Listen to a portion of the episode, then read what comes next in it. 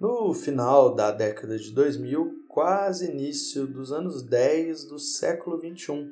Eu compliquei um pouco, mas eu quero dizer que há uns 12 ou 13 anos atrás, um jovem ator se destacava ali entre 3 mil concorrentes para atuar em uma saga romântica nos cinemas.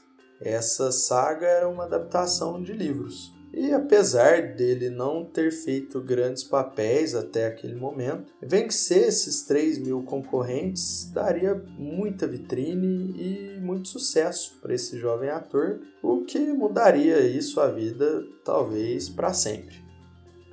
A saga de grande sucesso na época e carinhosamente lembrada por alguns fãs até hoje, contou com cinco filmes, todos eles sucesso de bilheteria. Resultado? O jovem ator passou a ser considerado, isso na época, claro, um dos atores mais bem pagos de Hollywood. Há 12 ou 13 anos atrás eu era só um pré-adolescente, bem mais imaturo do que eu sou agora e ainda mais imaturo do que eu gostaria de ser. E assumo que eu gostei de acompanhar essa saga, apesar de ver hoje o tanto que ela era bobinha. Eu demorei bem mais do que o ator citado aí anteriormente para reconhecer isso. O que eu quero dizer e que eu acho interessante é que depois de um tempo acompanhando, era bem comum assistir vídeos e entrevistas nas quais esse mesmo ator debocha e assume com muita clareza e sem pudor o tanto que ele odiou fazer o papel em questão. Em algumas dessas entrevistas ele até estava em gravação, fazendo o personagem da saga que ele tanto criticava. Aí, muitos de vocês podem pensar ou não que esse cara é arrogante, ingrato demais, um dos mais bem pagos de Hollywood, debochando e reclamando na cara dura, nem dando bola para o emprego que dava essa oportunidade para ele de pagar os boletos mensais, as continhas mesmo.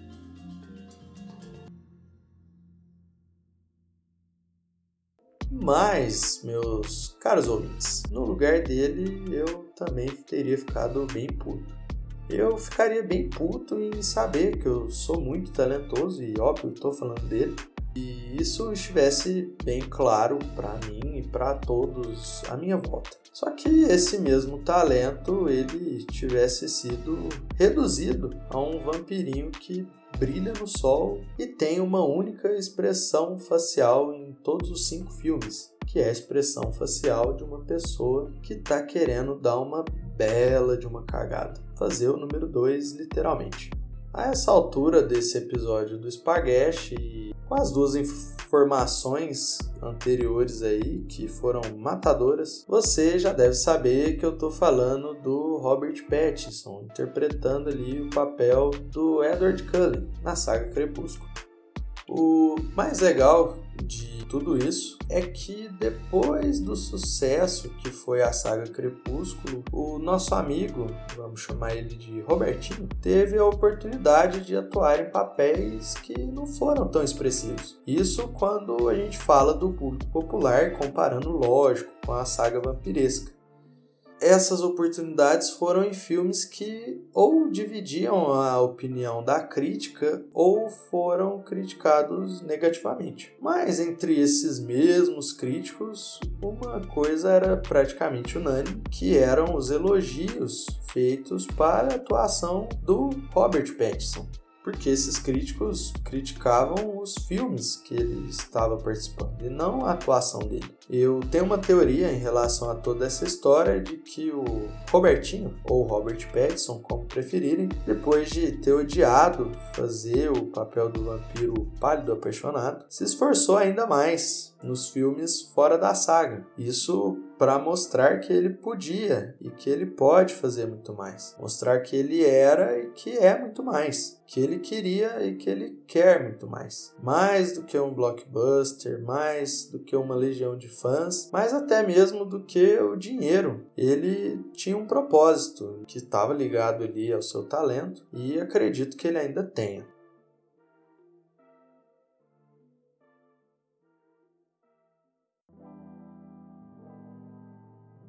Depois de tudo isso que eu disse, de toda essa história, vai ser bem difícil eu pedir para vocês acreditarem e vai ser difícil vocês acreditarem em mim se eu falar que eu não sou o maior fã do Robert Pattinson. Porém, no entanto, todavia, eu gosto muito de toda essa história, tanto é que se você é assinante da News, eu já contei bem brevemente sobre essa história por lá. E aí decidi fazer essa adaptação para os podcasts. Mas em algumas reflexões e paralelos com a minha vida e com um pouco do que já vivi, vi, presenciei de algumas histórias de pessoas que estão à minha volta, ou seja, vamos falar aqui da vida dos outros, tem algo que em algum momento algumas coisas podem até parecer uma boa ideia, seja pelo dinheiro ou pelas vantagens que aquilo vai te dar, ou simplesmente por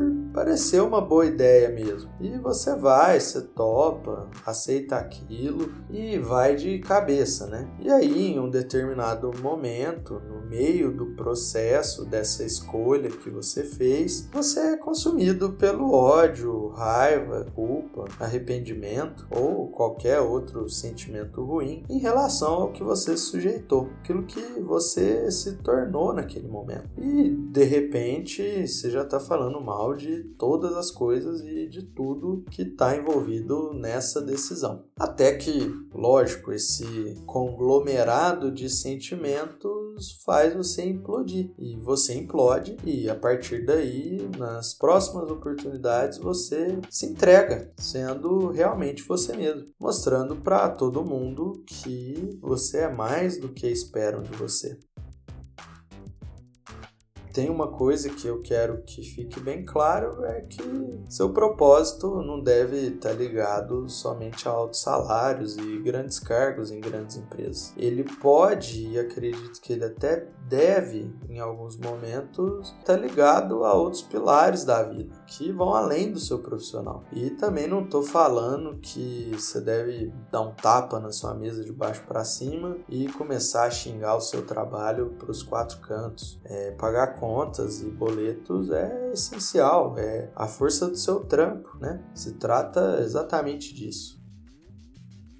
O que eu quero dizer é que não importa quantas pessoas não te aceitam, não vão te aceitar, não te apoiam, ou quantas pessoas você vai desagradar com isso. Mas busque sempre ser você mesmo, seja você mesmo. E aí eu não quero soar aqui como um guru coaching de Instagram que vende cursos para deixar você mais pobre e ele ficar mais rico. Já digo que ser você mesmo não é uma tarefa muito fácil. É uma luta, é uma jornada dolorida e uma busca diária que dura a vida toda e não tem uma fórmula certa. Tanto não tem uma fórmula certa que algumas pessoas fazem essa busca por meio de viagens solitárias pelo mundo, na Europa ou em qualquer outro lugar. E se você tiver menos dinheiro, assim como eu, uma terapia com um profissional formado em psicologia é uma boa opção, quiçá a melhor opção para essa jornada na busca do eu.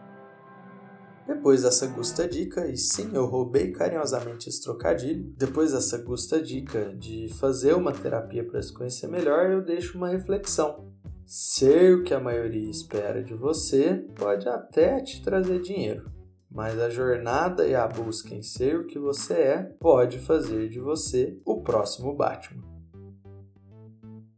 E aí, galera? Gostaram desse segundo episódio do Spaghetti? Estamos aqui de novo, tentando trazer algumas historinhas para vocês. E se você gostou, por favor, compartilhe esse episódio nas suas redes sociais. Espalhe a palavra do Spaghetti pro mundo, para sair da minha bolha e chegar na sua bolha. E comece a seguir o Spaghetti nas redes sociais e também no distribuidor de podcast preferido. Estamos no Spotify, no Deezer, estamos tentando uma aprovação no Google Podcast e também no da Apple, que eu não vou lembrar o nome agora. Apesar da brincadeirinha nesse final, eu acho que é bem isso. Quando você passa a se conhecer, algumas lições e coisas inimagináveis começam a acontecer e talvez até fazendo uma outra brincadeirinha e um outro pa paralelo com essa história do Robertinho, Se o Robertinho de agora, com seus 30 e poucos anos, voltasse 12 anos atrás e falasse pro Robert Pattinson do passado que ele estaria lá gravando em 2020, em uma pandemia, ele estaria lá gravando o Batman, o herói mais clássico de toda a cultura pop quando falamos de super-herói, né? Talvez esse Robertinho do passado daria uma bela de uma gargalhada. Ia falar para ele que, que ele tava zoando, né? E que a primeira e última vez que ele faria algo relacionado a morcego seria naquele filme romântico sobre vampiros. No último programa, fiz duas perguntas num quadro que eu espero que volte, apesar de não ter tido nesse episódio, que é o Sopa de Letrinha. E eu fiz duas perguntas. Se você morresse agora, o que você teria feito? E não vale falar que era, ah, tava ouvindo espaguete. Era a coisa antes de você estar ouvindo espaguete. E se você soubesse a data da sua morte, o que você faria? E aí tivemos algumas respostas, eu escolhi aqui de uma ouvinte que disse o seguinte: se eu morresse agora, eu teria feito meu ritual de beijo e abraço antes de sair de casa. E respondendo a segunda pergunta, se eu soubesse a data da minha morte, eu ia organizar tudo para que a guarda do meu filho ficasse com meus pais e não com o pai dele. E também faria um álbum de fotos incrível para o meu filho sempre lembrar dos momentos que vivemos.